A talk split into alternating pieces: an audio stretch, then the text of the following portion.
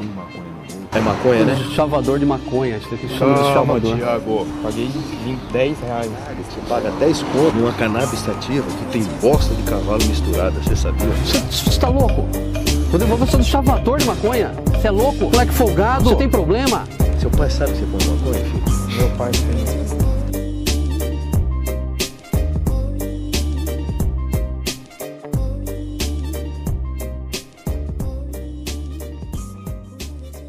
Salve, salve, meus filósofos! Aqui é o Thiago está começando mais um É Filosofano. E mais uma vez estamos aqui para um dos primeiros episódios da segunda temporada.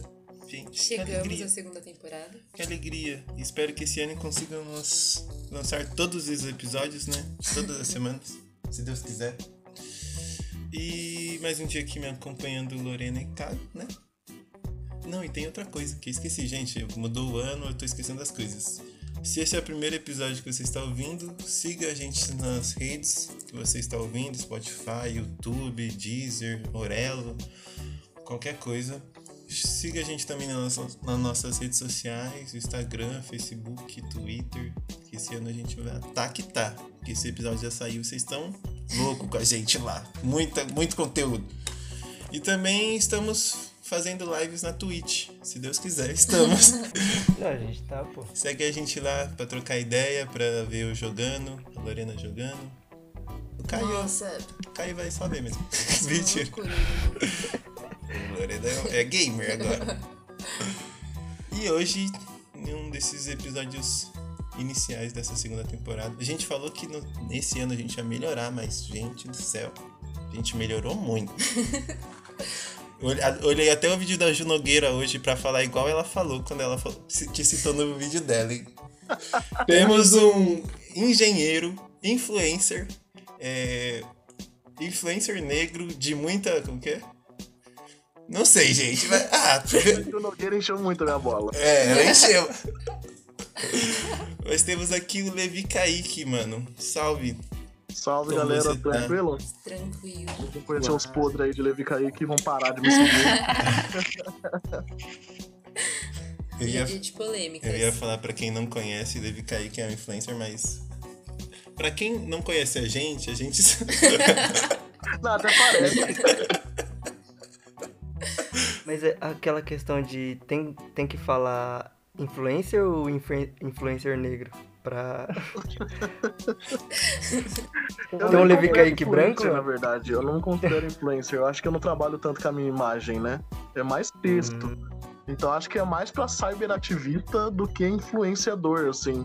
Eu acho que influenciador, quando alguém fala influenciador, já lembra logo do, do blogueirinho, a blogueirinha, né? E eu, nossa, eu sou, eu peno pra aparecer no stories, a galera até reclama. Então acho que é mais um cyberativista, assim, do que um influenciador. Mas eu não reclamo, não, eu não tenho, não tenho birra do nome, não. Tem gente que odeia, né? Ah, eu não sou influenciador, não quê. Meu amor, você já tá lá, já. É, entendeu? Influenciador, tá? Pode parar com isso. trabalha com internet, já é geração X, Y, Z, sei lá qual que é agora. Já tá lá. Mas agora. Agora você trabalha realmente com internet só? Sim, Tipo, a- se- na verdade, a, a minha renda ela, ela é mais do, das palestras que eu dou, mas elas vêm a partir da internet, né? Então, pode-se dizer que sim.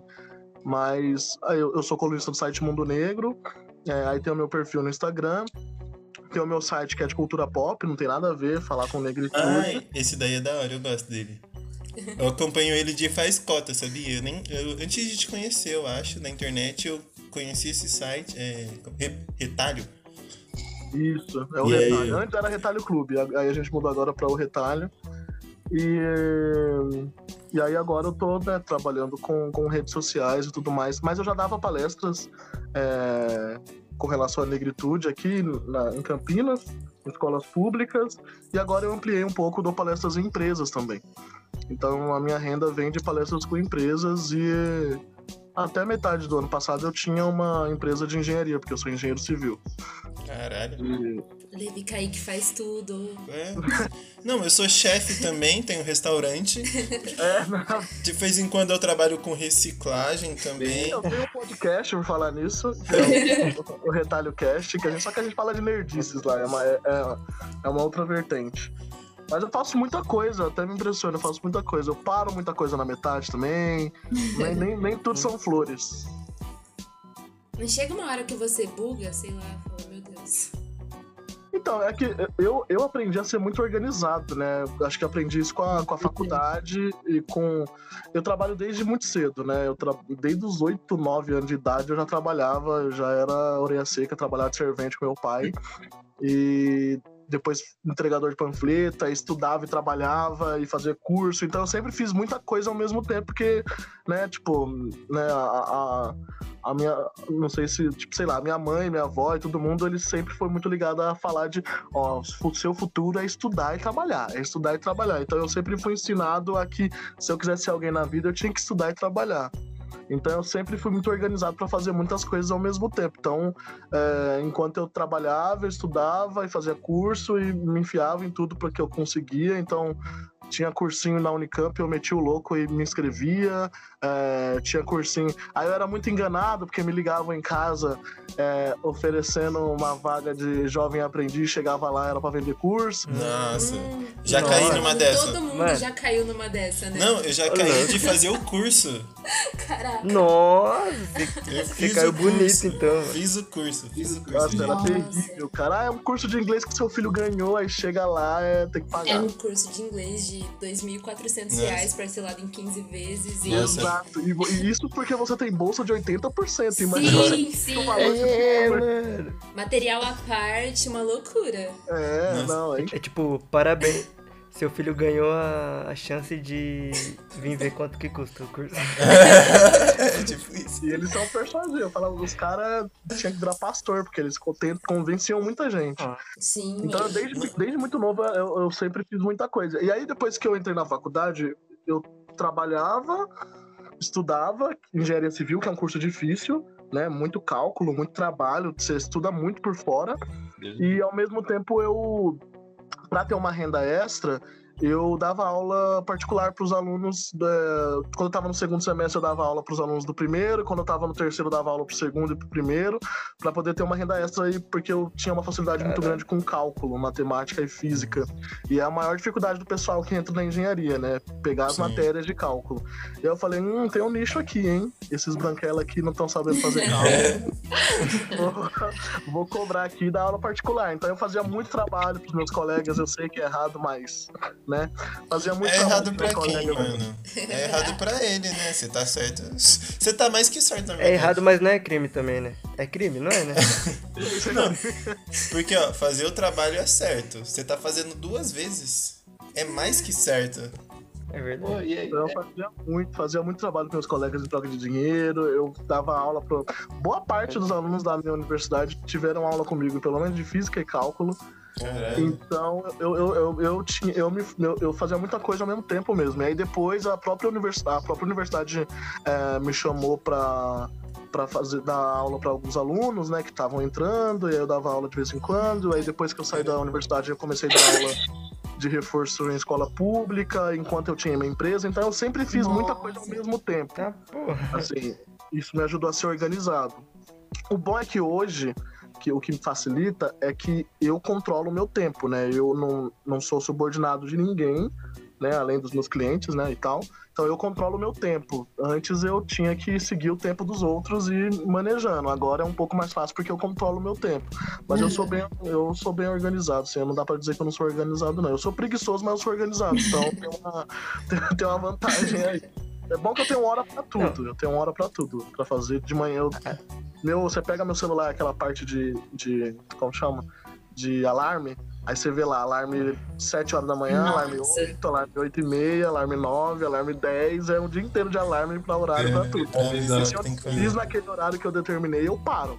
Porque eu falei, ó, determinei das meio-dia a meio-dia e meia almoço. Se eu não almocei nesse horário, se eu estiver no meio do prato, eh, já aconteceu. Tô no meio do prato, eu pego, coloco no micro-ondas e vou fazer outra coisa. Louco. Caramba. Você tem um horário pra twittar? A twittar nem tanto, porque. Na verdade, eu tenho horário de interação, né? Eu chamo de horário de interação. Meia no... tá... É tipo, tem um horário pras redes? Eu tento controlar meu horário no- nas redes. Sim, eu tenho. Principalmente pro Instagram, porque eu recebo muita mensagem e eu, eu gosto de responder. Então, Geralmente das 8 às 9 eu entro lá nas DM, fico respondendo a galera, vendo o que, que tem de importante e tal. É, muita ofensa, muita gente me xingando, muita gente me chamando pra podcast. Nossa, É. a gente tá no começo eu da tenho, lista. acho que uns 500 seguidores no, no Instagram. E eu não respondo todo mundo. Não, não é como se tivesse 500 é, mensagem, né? Tem três. Mas eu não respondo. todo mundo. Eu não respondo todo mundo. Eu tento responder todo mundo, porque eu tenho 157 mil seguidores, eu acho. Então não dá pra mais, responder um todo mundo. E, tem- e todo dia, assim, toda vez que eu posto alguma coisa, é, de uma galera me perguntar alguma outra coisa. Então, tipo, as- se eu não ficar respondendo, se eu não tentar dar uma minada, eu nunca vou ver nada, porque vai um em cima do outro e eu não vejo nada. E às vezes tem uns jobs que vêm por DM também, sabe? Então eu dou uma lida. No É. Twitter, no Twitter eu não tenho lido muito, porque o Twitter é uma rede social que ela é movida pelo ódio, então no Twitter é só só ofensa e ataque, assim, raramente tem uma coisa legal. Então, se a pessoa quer mandar um job pra mim, ela, ela tem que dar um jeito de eu seguir ela pra poder receber notificação da, da mensagem que ela me mandou, porque eu não olho muitas DMs do Twitter, não. Mas no Instagram é mais tranquilo. O Twitter parece terra de ninguém, né? Nossa, o Twitter é terra de ninguém. É uma loucura as coisas que eu vejo lá. Às vezes eu falo, meu Deus, eu vou desinstalar esse aplicativo, porque é muito Chernobyl as coisas que tem lá. Nossa, você entra no Twitter, eu acho que na hora você já, já fica raivoso. Eu já percebi essa atitude vindo de mim, assim, até. Às vezes eu tô super tranquilo, aí eu entro no Twitter, vejo alguma coisa, aí eu respondo de uma forma que eu. Caramba, eu não responderia isso assim na vida real. Que porra é essa? Hum, E aí eu percebo que você já tá contaminado com aquela porra. O negócio é. É ódio em cima de ódio, sabe? É uma rede social muito boa pra networking, assim. Eu me conectei com muitas pessoas, principalmente o pessoal ali que eles chamam de Black Twitter, né? E tudo mais, pelo Twitter, né? O pessoal me conectei É, com cara. eles a partir de lá. Mas ao mesmo tempo, se você dá corda, é uma parada que mina sua saúde mental e te faz tornar um ser humano bem lixo, assim. Você falou que olha pouco Twitter, eu acho que eu só mandei mensagem pra você pelo Twitter, né? Depois Foi. E por que você viu? Como, como que foi? Porque eu fiquei curioso nisso agora. Olha só, foi num dia que eu. Que de vez em quando eu tenho, tenho o meu curso também, né? Que, que de dois em dois meses eu tenho um curso pensando na branquitude e eu, eu sorteio algumas bolsas pra quem não tem dinheiro é, poder fazer o curso de graça. E aí eu peço para as pessoas entrarem em contato comigo via DM, quando elas não têm condições. E aí, nesse dia em específico, eu entro e olho as DMs. E aí, você, a sua mensagem era uma das primeiras. Eu ia ignorar até ler o nome do podcast. Eu achei genial. Eu olhei o nome do podcast e falei, acho que foi a primeira coisa que eu falei pra você, inclusive, quando eu respondi. Eu falei, caralho, que nome criativo, parabéns. Eu falei, cara, não, vamos marcar sim. E aí depois você falou que era aqui de Campinas e tudo mais. Eu falei, pô, bora, bora, bora gravar. E aí não, não deu, foi postergando e a gente só conseguiu gravar agora. É, e aí teve a primeira vez que eu te chamei foi que a gente ia te chamar pro Dia da Consciência Negra. Com ironia, as pessoas só chamarem, tipo, esses influencers negros pra, pro Dia da Consciência Negra, né? Novembro era impossível, não tinha, É, mas aí não deu, né? tinha. Todo mundo lembra que a gente existe em novembro. E aí tem até uma, Mas imagina, uma brincadeira interna que é faz o seu ano em novembro, faz todos os jobs possíveis, porque depois todo mundo esquece que você existe e você precisa ter seu pé de medo. E é real, rola muito isso. É, eu recusei muita coisa, né, indiquei muitas pessoas pra fazerem algumas outras coisas também, porque não dava, não dava conta. E eu só fiz os jobs que eu achei que eram bacanas de serem feitos, assim. Não que eu tô dispensando dinheiro, obviamente, mas é que eu não, tipo, eu não quero vender a minha, sabe, vender minha alma por qualquer coisa, assim. Então, é, um dos jobs que eu fiz que eu achei bem legal foi o do da TIM, que era um teclado consciente, né, de que ele identifica, identifica frases racistas e ele corrige a pessoa que tá digitando. Eu falei, poxa, legal, né? Finalmente os brancos vão parar de me perguntar se a frase é racista ou não. então, bora fazer. Então, tipo, eu dei uma selecionada, deu pra dar uma selecionada assim. É, E aí eu tenho alguns que eu faço porque, tipo, eu tenho assessoria e tal. Às vezes eu ficar recusando tudo, a minha assessoria vai falar, ô, neguinho, isso aqui é o quê também, né? Aí é foda. nós tem que comer também. É, então. Ô, mas, mas então, imagina três pretos num podcast só ia tá faltando. Ia ser três pretos desfalcados aí na consciência negra. Ia ser três programas sem preto. Eles iam falar, não conseguiu, não conseguiu preto pra colocar aqui. É, não tem como. A galera é foda. E, e eles, e, e o pior é que eles chamam sempre os mesmos, né? Por isso que eu indiquei bastante outros pretos, porque, tipo, é uma galera que enxerga muito pouco a galera preta e enxerga alguns, né? E por isso que rola até essa. Eu acho que, tipo, a branquitude é muito bem articulada, né, nesse sentido, porque ela faz a gente se matar por um espaço é, que deveria ser nosso já, mas ela pega, tipo, elege um ou outro, e aí essas, esses que estão lá têm medo de, de, perderem esse espaço, e aí faz a gente ficar brigando o tempo todo por isso. Enfim, eu acho que é bem. É uma parada bem escrota que rola, principalmente nesse meio de marketing, propaganda, essa parada que te, envolve imagem, né? E é por isso que eu tenho um pouco de medo também de, de associar tanto a minha imagem e, e, ser influencer, assim. Meu perfil cresceu muito rápido, foi muito assustador, assim, o jeito que aconteceu. E uma das coisas que foi na época do BBB, né? Ou você tava. Eu te conheço. É, eu começou na época do BBB, assim. Eu, eu, minha primeira publicação é de fevereiro, acho que 27 de fevereiro de 2020.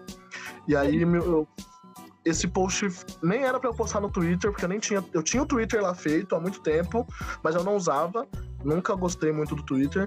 E aí eu fui bloqueado pelo, pelo Facebook porque eu falei que que o Harry Potter era um bosta e ele morreria no primeiro livro se não fosse a Hermione. E aí eu que era discurso de ódio. Nossa, o que é verdade. Você falou verdades. E aí eu fui bloqueado por 30 dias pelo Facebook por causa disso. Daí eu falei, porra, tava com o texto bonitinho aqui pra postar, cara. Vou postar lá no Twitter, né? Lembrava do Twitter e tal. Fui lá e postei no Twitter e, e, postei no Instagram. E aí o texto viralizou, assim, foi o primeiro texto que viralizou. É, e aí eu, eu, eu, fiquei morrendo de medo porque a primeira, era, o, o texto era dica para branco na luta antirracista e a primeira dica era todo branco é racista, né? Eu falei, caralho, essa galera vai me matar na internet, né? Mas, tipo, foi, foi bom porque, tipo, claro, teve a galera odiosa, né, que veio falar, ah, mentira, não sou racista não, seu otário, não sei o quê. Mas teve uma galera que ficou, tipo assim, por que, que todo branco é racista?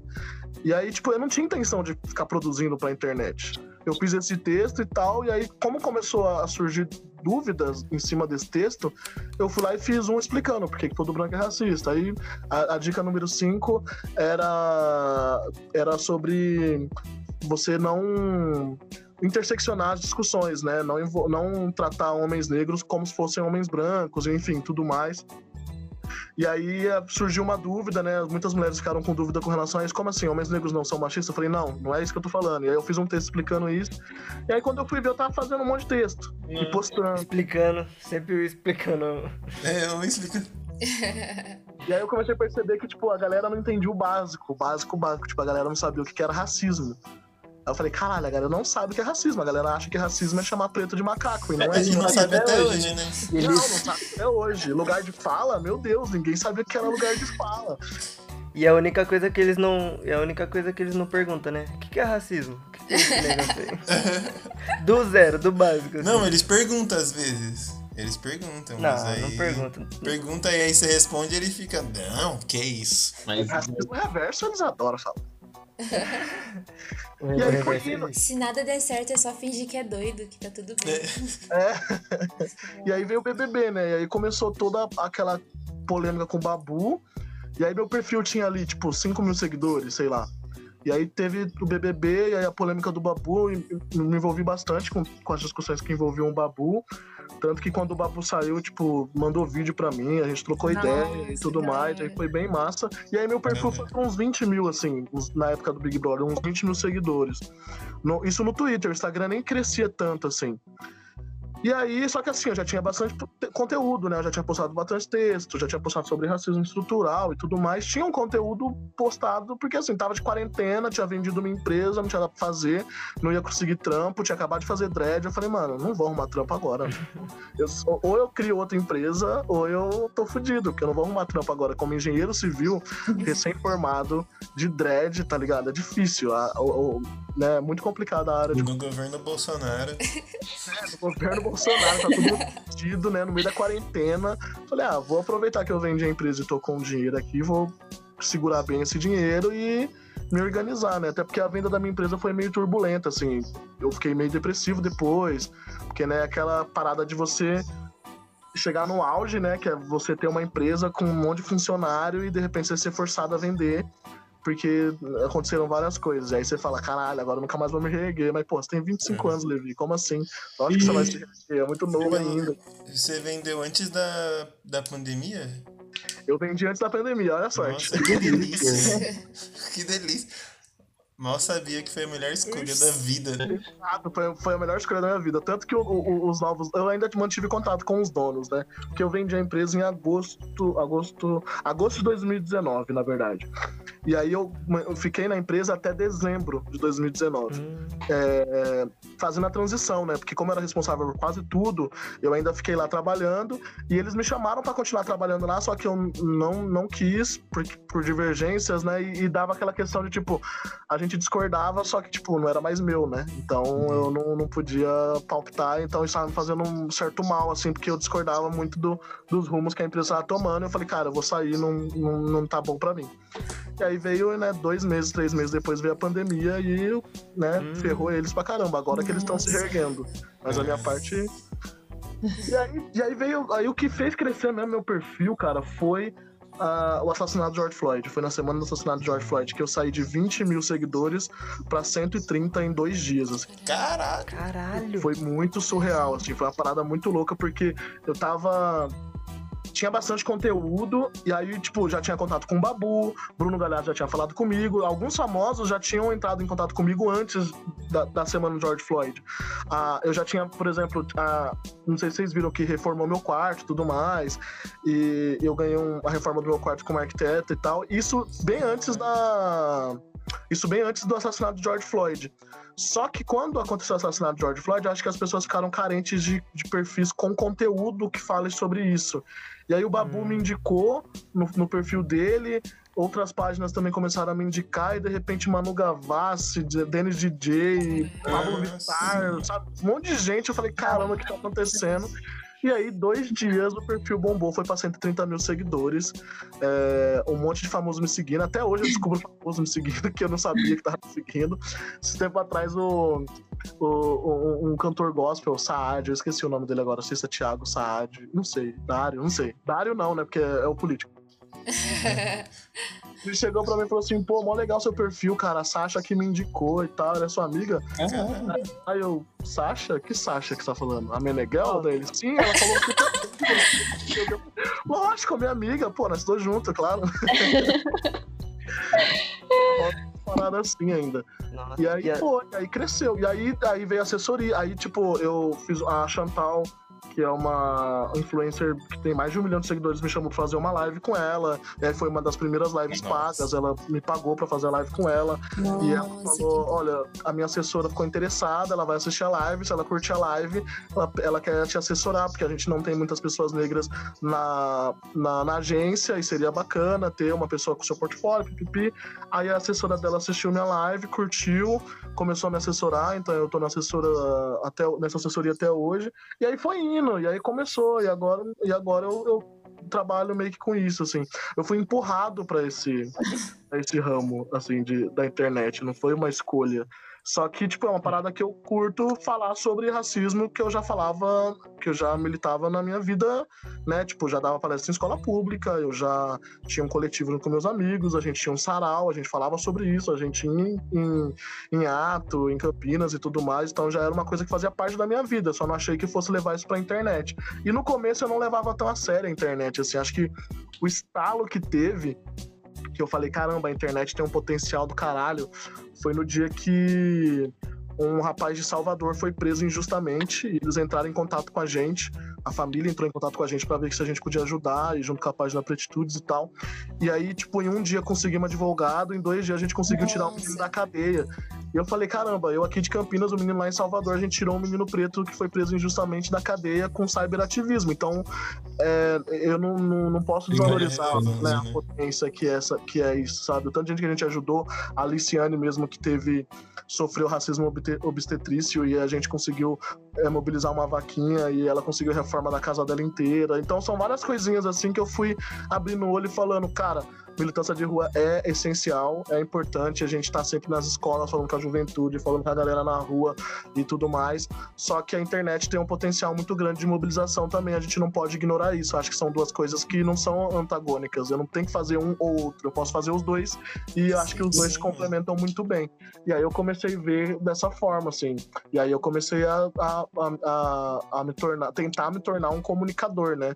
De, de, de tentar transmitir mensagens a partir do que eu faço e tentando manter a mesma essência, só muda a edição de imagem, mas tipo, que antes era texto, né? Fundo branco, textão, e agora tem uns desenhos na, na, na imagem do post. E aí vem o BBB, vamos ver o que vai acontecer, que a gente vai morrer agora. Que, olha, eu tinha 5 mil seguidores, já era perseguido naquela época, imagina agora com verificado e os caralho, eu tô fudido. nesse Big Brother. Mas eu acho que eu vou, eu vou mais de leve nesse BBB, porque realmente é uma. É, atrai uma, uma galera, assim, muito tóxica, cara. Tô vendo segunda semana do BBB, todo mundo se matando. É. Não, já estão se matando, cara. É umas paradas muito loucas. A galera, acho que, não sei, a galera fica guardando ódio pra quando chega no Big Brother. Não.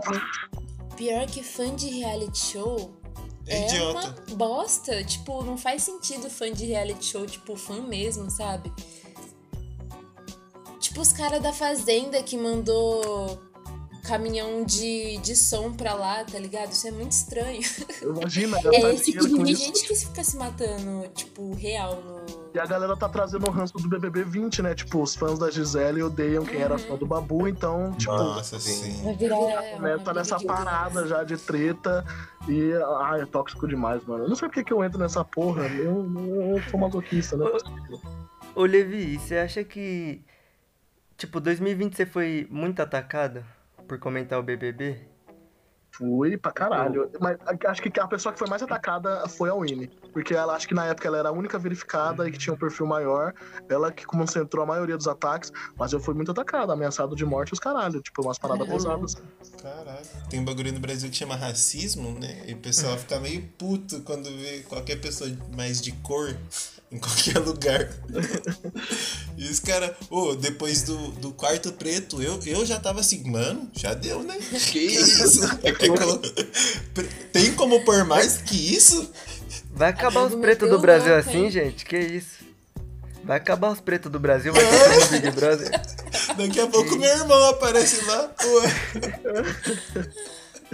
Eu fiquei surpreso. Mas... Só que daí depois a gente achou uma notícia que acho que a CBS tinha botado uma regra que tinha que ter metade do, do, do elenco negro. Não, metade do elenco não negro tinha que estar no, nos reality shows deles, então eu acho que a Globo meio que imitou eles, né? E assim, racismo foi uma das principais discussões do BBB 20, né? Então. Eles surfar muito. É, entendeu? Tipo, vamos colocar o máximo de preto possível que dá pra ter mais racismo ainda Sim. E mais. É, então, mano, é, é um bagulho muito louco, né? Porque os caras, eles são burros. Porque metade da população é preta e eles colocam um elenco todo de branco por 20 anos. Não faz sentido. Tá não, mas Ti, não é 20 anos não. Fizeram isso desde muito antes. por 500 Não era só no Big Brother. É, então eles o BBB 1499 tinha isso. Não era porque era preto e branco ainda não. Mas, oh, é, teve a Fazenda no final do ano, né? E eu tenho BBB. Mano, é uma diferença. Eu nunca, nunca, assisti, nunca tive coragem de assistir a Fazenda. Eu sempre achei muito ruim. Mas esse ano eu tava acompanhando de tabela, sabe? A Lorena tava acompanhando e eu tava acompanhando. Não tem como não acompanhar, né? Eu assisti Mano, é dois episódios. O resto eu vi tudo pela Ginogueira, porque. Não teve condição quando eu, assisti, quando eu assisti os episódios, era muito ruim. Então, o problema é ele é ruim tecnicamente, né? Ah, os cortes de câmera é zoado. Putz, é, mano. É bom que a gente pode é, falar é mal da edição que eles põem. Foda-se, né? Igreja de. igreja. Oi, oi, a... O corte é ruim, mano, é zoado. Teve uma cena que eu vi de briga mas o, o, o, o editor tava tão perdido que era tipo, corta pra lá, corta pra cá, corta pra lá, corta pra cá, e aí de repente a câmera parou na barriga da pessoa fazendo, lavando a louça. Eu falei, vá, volta pra briga, pô. Parece que é uma empresa composta por estagiários. E não é só o- a tecnicamente ruim, os caras ainda chamam tipo Biel, tá ligado? É, mano, pelo amor de Deus. Sim, mano. É ruim porque é ruim, né? É, Aí depois é fala, que- tem é o que dá. cancelamento no Brasil, porra, que o cara quase ganhou a Fazenda, cancelamento aonde? sim, mano. Branco e rico não tem como ser cancelado, porque ele vai continuar sendo rico, Branco e fazendo rico. o que ele quiser. Branco e- Ele continua E bom ganha branco mais rico. seguidor ainda. Então, Sim. Não, e, e aí o branco normal que é cancelado, antes ele não era famoso, ele fica famoso. E rico. E fica descancelado. O branco que não é rico fica. Tipo os caras do BBB. Ou os caras do BBB 20, tipo, se fudeu real ou Não, Eles quem se fode? conseguiram virar influenciador? Mano, eu vi um negócio engraçado, muito engraçado, que era tipo assim: tinha acabado de anunciar um cara, não fazia dois minutos, e aí a publicação era: cara que acabou de ser anunciado já tem mais seguidor que o Adson. Ah, não, mas a gente tá falando de cancelamento aqui, não é também como se cancelamento funcionasse muito, né? Não funciona pra ninguém. Eu Acho que cancelamento acho que não funciona pra ninguém, literalmente. Eu Acho que nem pra. Se a gente for Mano, nem o PC Siqueira que, que cometeu, cometeu literalmente um crime, foi cancelado, o cara tá aí fazendo vídeo de novo. De novo, né? Quem? O PC Siqueira. Ah, o PC, ah, mas o PC Siqueira é gente. Fred, esse assunto me dá arrepios.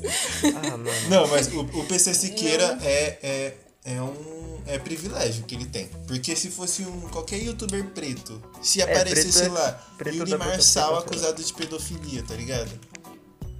Nossa, ele ia tá, ele ia tá preso na primeira semana sem, sem provas, tá ligado? Não ia, não- só se alguém falasse na rua, na, na internet, ele já ia ser acusado, preso, meu Deus, não sei o que. Ah, mas o caso do Siqueira eu acho que não é nem cancelamento. É tipo prisão, cadeia. É, então. Então, mano. e. Pesado. E ficou É tão é mal explicado, né? Tipo, foi tão. Mas é, tá, em tá correndo na justiça, Sim, né? mas isso que é mais bizarro. As pessoas não têm nenhuma conclusão e mesmo assim o cara ainda Mano. tá postando vídeo de boa. E ele postou vídeo pedindo dinheiro, não foi uma parada assim? Uhum. É, ele tá postando nos vídeos. E ele tá todo estranho. Eu vi uns vídeos dele, todo estranho. todo- Ah, Eu nunca é, ele- acompanhei ele. Ele é estranho. Lá. Também não. Mas Ele ele, é tá- ele- estranho. ele é muito estranho, assim. Muito estranho. Eu fiquei. Ele era assim antes? As pessoas acompanhavam ele, gente.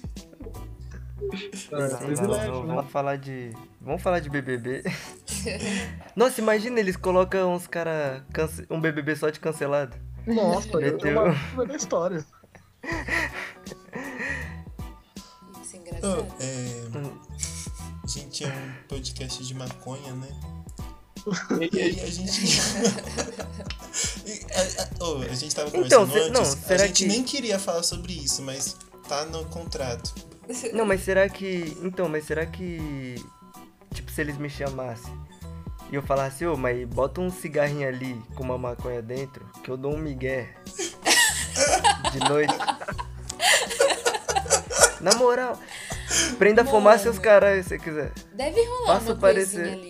Ah, será que não rola uma droguinha? Um... Eu acho que rola. Você acha esses Os global cara- ficar não. três meses sem cheirar um... Os cara, olha o jeito que os caras ficam na festa, mano. Não é possível que é É, só álcool. mano, tem. A festa tem um docinho, mano. Uma gotinha em cada taça. Pelo menos. Em cada co... Nossa, mano. Imagina, os caras cheiram todo dia, cara. Não vai ficar sem cheirar. Você acha que é? É um. É aqueles. Como que chama? Pra se livrar de vício? Não sei o que de Casa de, reabilitação. re- de reabilitação. É o do pessoal rico. Ai, O BBB é uma casa de reabilitação pra BBB. global. Não, mas então, aí a gente tem que falar sobre isso. o- se a gente não fala, depois o pessoal de cima reclama, né? Os donos aqui. É.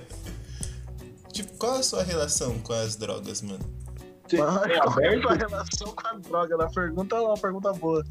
Não, é. Mas é que eu não pensei em um jeito mais suave, né? De falar, mas não é tipo, não, gente, meu. Tipo, você fumar crack. Ah, vamos lá, vamos lá. É, Não, isso, é isso.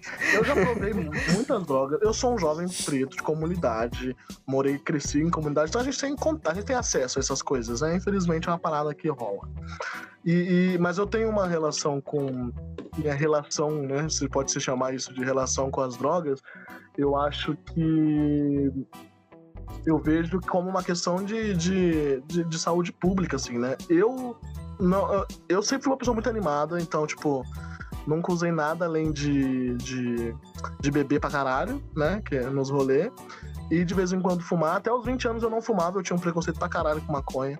Tinha uma visão totalmente distorcida do que é a maconha e tudo mais. Minha família é religiosa pra caramba, então, tipo, imagina, né? O pessoal da congregação cristã, porra, você botar uma maconha é o pinto do capeta que você tá chupando na roda. 100, 100 pintos. São 100. Não é só um, não. são Cada 100 trago pintos. são 100 pintos. E é uma delícia, eu gosto bastante. Eu comecei porque falaram que era isso também. É, aí Eu você comecei agora eu porque quero. falaram que Imagina tio motivação. Lucifer, né? Falou, porra, é que será? Eu comecei, eu comecei porque falaram que era 50. Daí eu falei, não, 50 tá suave. Daí eu descobri que era 100. Já era tarde. Maconha, eu, eu- é de vez em quando, assim, eu nem fumo tanto assim também. Fumo de vez em quando, pra. Mais pra relaxar, assim. A primeira vez que me ofereceram maconha foi por causa de ansiedade. Tem essa parada, né, da maconha com ansiedade. Né, não sei se eu. se- mas assim, avisando pras pessoas que estão ouvindo, isso não é pra todo mundo, tá? Isso não é um diagnóstico pra todo mundo. Vá no seu psicólogo. É, é, A gente vai fazer um Inclusive- episódio sobre isso. Gente, ele é tudo. Ele é influencer, engenheiro e tudo mais, mas ele não é médico, nem psicólogo. Exatamente. Acho que é importante deixar isso claro. Falaram disso, né? Um, um colega falou, eu falei assim, cara, eu vou tentar. Tava tendo umas crises muito loucas e, e me, e me ajudou um pouco. É, e aí eu quebrei meu preconceito com a parada, porque eu falei, mano, é inofensivo, cara, me dá fome e sono. sabe? Não, não tá rolando nada além, sabe? Porque, tipo, a gente tinha aquele estigma de que ah, a pessoa fuma maconha fica violenta, bate na mãe, Vai ver duende, vai ser uma loucura. cospe na cara de criança na rua, sabe? Parada assim. Vai roubar micro-ondas de casa pra comprar mais maconha. mais. O cara vende até o chinelo, o sapato. Não, amigo meu falou assim, mano, eu conheci um cara, vendeu tudo os Nike dele pra comprar maconha. Eu falei, você é louco, eu duvido. Duvido que o cara vendeu os Nike dele pra comprar maconha. A melhor lenda urbana de maconha é aquela de que ficam oferecendo maconha na porta da escola pra você quando você é jovem. É, nunca me ofereceu. Nunca me ofereceram. Mano, não, eu tenho que falar a verdade. Já me ofereceram, mas é porque era tipo meus amigos. meus amigos fumavam maconha e a gente tava na porta da escola e me ofereceram. Não era um estranho. Não saia com estranhos porque eles vão ficar te oferecendo droga. Mas, porra, e você quer que eu saia? Eu vou. e aí, tem, tá, Não. tem aquelas drogas de, de festa, né? Que é tipo lança, é, bala, essas coisas. Eu já provei, mas não, nunca, nunca, nunca curti. Não, não Curti, consigo. né? Já vi, já vi gente travado de lança, eu não acho legal. Não é, não é bonito assim. Não, mano. Caramba. E assim, e aí é aquela parada, né? Tipo, cara, eu- a maioria dos maconheiros que eu conheço é tudo suave, mano. Os caras é suave mesmo, Sim. não tem essa. é, só que tem. é, o problema é que, como é tão estigmatizado, né? Tão jogado, geralmente os ambientes que, costumam se ter maconha costumam ter outros tipos de drogas e outros tipos de, de coisas que. É, é porque tá colocado hum, na mesma caixinha, apesar de não ser a mesma coisa. Exatamente. Aí tá tudo proibido, então você vai reclamar com o mano que tá cheirando ali, sendo que você tá fumando seu beck. E se a polícia chegar, os dois vai preso do mesmo jeito. tá ligado? É, depende. Se quem estiver cheirando é Não. seu colega da faculdade, né? Se tem for branco, não vai. Se for É. Ele- o policial vai. Não, o cara vai chegar, não sei, e falar. Ô neguinho, você deu droga pro moleque? Louca, porque eu, eu lembro muito de, tipo, os caras da faculdade que cheirava pra caralho. E eles, e, tipo, uma vez me viram fumando um beck e falaram, mano, você fuma maconha, você é louco, mano. Eu falei, ô, pera aí, você cheira, irmão, o que você tá falando? Mano, ô, eu tenho- nossa, eu tenho, mano, eu tenho uma história pra falar. Teve um dia que eu tava com meu primo, né? Encostou pra fumar um beck. Aí nós tava bolando suave. Aí chegou um, um mano que era conhecido do meu primo. Tipo, do bairro. Aí o cara pegou e falou, posso cheirar aqui do lado de vocês? Aí meu primo falou, não, suave. Deu, tá, suave, mano. Daí meu primo, daí começamos a fumar o beck. Aí eu fui pingar o colírio, mano. E o cara não virou pra mim e falou, ô, não usa colírio não, mano. Se usar um negócio que você não precisa faz mal mal. Falei, caralho, maluco, você tá cheirando aqui do meu lado. Você precisa disso? O cara dá sete tiros por dia e. Meu Deus, mano. Qual, seu- qual é seu parâmetro? É, mas o problema da- que eu vejo, tipo, da, da maconha, assim, é, tipo, a- a- é, todo o rolê que tem por trás, né? A, a nossa sociedade não tem maturidade pra lidar com a maconha ainda, né? É, nossos governos são muito conservadores, eles precisam de um inimigo, que, né? Eles precisam justificar essa necropolítica maldita, esse- essa Porque guerra às drogas, que as drogas Se liberasse a todo ano, maconha, né? eles iam ter que trabalhar de verdade, aí ia ser foda, né, mano? Todo começo de ano eu bato palmas pras drogas, porque elas, mais um ano, venceu a guerra. Nossa, o pior é que eu me espelho nas drogas pra poder ser uma pessoa na vida. Às vezes eu fico. Sabe aquela imagem As que drogas você tem? Quero ser igual tal pessoa. Eu sou, quero ser igual às drogas. Nunca perdi um ano sequer. Sempre que eu, sempre que eu penso em desistir, eu penso, mas as drogas desistem.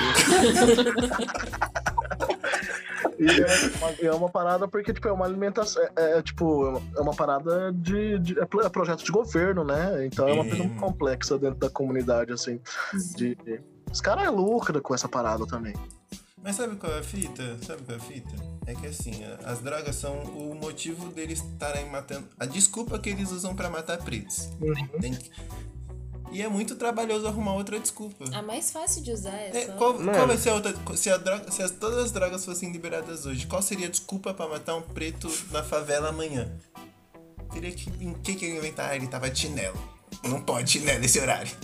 Tem que criar um novo inimigo. Então, né? mas é, eles já estão procurando, né, essa, essas novas brechas aí. Agora você não pode mandar com guarda-chuva. Ah, é. Então, já tem que tomar um. Qualquer coisa, não é mais droga só. Nem é mais droga só.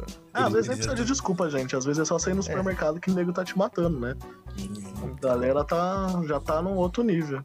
Mas é complicado, porque, tipo, falar sobre drogas não é uma, uma discussão sobre, ah, é legal fumar ou não, né? Fumar um beck ou não. Tem toda uma complexidade dentro da discussão e que daí tem que ser considerada. Tem os prós e tem os contras. Tipo, ninguém tem que, ninguém tem que ser o inocentão de chegar e falar, ah, mano, só tem prós aqui, é, um beck é da hora, é isso e tal. Não, tem toda uma questão de alimentação de tráfico, tem toda uma questão de, de né, de, de, é, até de, de controle, de controle populacional, enfim, tem É muito mais questão de saúde pública do que de segurança. segurança, é, envolve muita questão de saúde, portanto que Portugal trata as drogas, tra- trata a maconha como questão de saúde pública e eles estão tendo resultados muito mais efetivos do que Todas as drogas, né? A, a Portugal não libera Portugal é todas. uma fita bem progressista, né?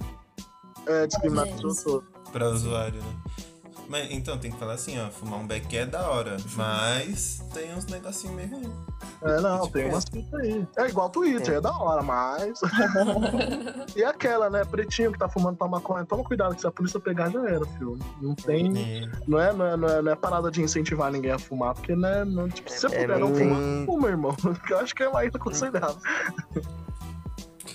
é, Tem nego que já foi preso com pinho. Tinha pinho, sol, pinho né, sol. mano? É foda, não Nossa. adianta. É. Quando eu não é fumava, eu apanhava preto. da polícia do mesmo jeito. Então, então. É difícil ser Exatamente. preto no Brasil, gente. Eu não sei se o pessoal. Não sei se os ouvintes estão cientes dessas coisas. Tá vendo? Paradinha chata que rola aí, né? Racismo. Mas, gente, tá dando, já tá dando um tempo da hora aqui de programa. E dá pra gente ir finalizando. Aí a gente tem uma parte de indicações, e aí depois você passa suas redes. Indicações a gente indica alguma coisa que você tá fazendo aí na semana, tá vendo, pro pessoal que tá ouvindo fazer, ouvir, sei lá. Mas não, também não é obrigatório, não. Assistir, Se não tiver. É, também. se não tiver. Bom, eu tenho duas coisas que eu tô assistindo essa semana. Que eu, né, assisti, eu eu assisti Queen and Slim, que é um filme muito, muito legal. Reassisti, na verdade, né? Porque eu tinha assistido o Piratex e agora eu assisti de novo, que saiu no Telecine lá. É muito bom esse filme, muito legal, e eu tô ansioso pro, pro próximo filme do Daniel Kaluuya, né? Que é o é, Messias Negro. E, é, como fala? Esqueci o nome do filme, mas é dos, dos Panteras Negras, é um filme muito legal. É, Judas and the Black Messiah, é, Judas e o Messias Negro, uma coisa assim. Vai ser fantástico. O trailer já fica todo arrepiado, puta que pariu. É, e, e eu assisti aquela série é, bobinha da Netflix, né? Bridgerton. Que é a série de, de, de amorzinho lá, de, de época. Skur, skur, skur. da hora demais. Gente É mó legal, gente. É, é bobinha, mas é legal, assim. O menino. O menino goza em dois minutos de sexo. mas a série é, é bobinha, mas é legal. De vez em quando é bom assistir umas paradas assim. E eu tô É, lendo então. livros, eu tô lendo o Quilombismo do Abdias Nascimento, que é um livro muito massa, eu indico pra geral aí. E acho que é isso. Essa semana é isso que eu tô fazendo. Em Bridgeton ele goza em dois minutos. Eu nem sabia que o pessoal durava tanto tempo. Porra, moleque tá. Mentira. Pode cortar isso, cara. Aí, editor. Is a joke, is a joke, is a joke. Lorena, tem alguma indicação? Eu ia indicar Bridgerton. Aí Aí já tá indicado aí ao quadrado, porque porque eu gostei muito. Caio, Caio, tem alguma indicação? Mano, Mano eu queria indicar. Não, não, não, tenho. Achei que eu tinha. né? Não, é não é obrigatório. Hoje eu vou indicar a série Grand Army da Netflix, que tem tudo a ver com esse negócio de que a gente falou de militância e do que o Levi trabalha. Que mostra esses brancos sem noção. Tipo assim, ela é uma série adolescente. Ô, eu percebi que eu gosto muito de série adolescente séria, mano. E aí mostra, tipo assim, tem pessoal, é uma escola mó top, aí tem pessoal negro que é pobre, e tem pessoal rico, branco que é classe média. E tipo, os brancos ficam lutando por uns bagulho meio nada a ver, e os pretos ficam olhando, mano. As meninas são tipo assim, eu quero ir sem sutiã pra escola. É. E aí. Tipo, É a o luta da Twitter. mina. É tipo o As meninas tão feministas É, a brancas, escola, É, a luta da menina é que. a escola é tipo Twitter. É, tipo, a luta da mina é querer ser, tipo, putona, tá ligado? Eu quero dar pra todo mundo porque os caras fazem isso também e eu vou fazer. Aí, é, e é bem da hora. E tem bagulho com racismo com gente do Oriente Médio ou que tem a aparência das pessoas do Oriente Médio. Eu não sei. Não sei se foi racista, mas. Ah, então, gente, não foi. E é isso. É. Valeu, cu. É, passa suas redes sociais, Levi, pro pessoal te seguir. Ah, meu Twitter é arroba Levi Kaique, Kaique com K, Kaique eu E. É, meu Instagram é arroba Levi Kaique F. Acho que é isso que eu uso. Ah, E- daí tem o site, né? O www.retalho.com. Aí o podcast que tem também no Spotify, no Deezer, no- nessas plataformas é Retalho Cast. E eu sou colunista lá no site Mundo Negro, sitemundonegro.com.br. Nossa, é, a gente nem falou sobre as nerdices. Queria super falar sobre isso. A gente fazer um outro. Já deixa. É, já deixa aberto aí. Já deixa aberto, vamos marcar outro. Eu não sou tão nerd, mas eu nunca conheci alguém tão nerd quanto eu. Pra conversar, né? Legal. Não, o Thiago é mó nerdão, mano. E, É, ô, o Thiago é nerd. Passa as, Para de fingir, Vai. Thiago. Aceita. passa as, nossas redes sociais também pro pessoal seguir. Gente, sigam a gente nas nossas redes sociais, arroba Filosofano, que pra apoiar a gente. E a gente começou também um, um sistema, um programa de apoia-se. E aí, se você puder ajudar, é menos de 5 reais por mês aí. Ou talvez seja 5 reais por mês, não decidimos ainda. Ajuda a gente pra gente ah, comprar um computador pro editor E um microfone. e um microfone. Amém. E pagar o cachê do. Pagar o cachê do Levi também. É, E maconha, que eu acho que é o principal é um objeto de instrumento trabalho. de trabalho, né? É. Vai ser só profissional. E acho que é isso, gente. Obrigado por nos ouvir. Valeu, Levi, por vir, mano. Foi muito, Muito da hora. obrigada. Tô me sentindo. Amanhã, amanhã não, depois que esse episódio sair, vamos sair na rua todo cheio.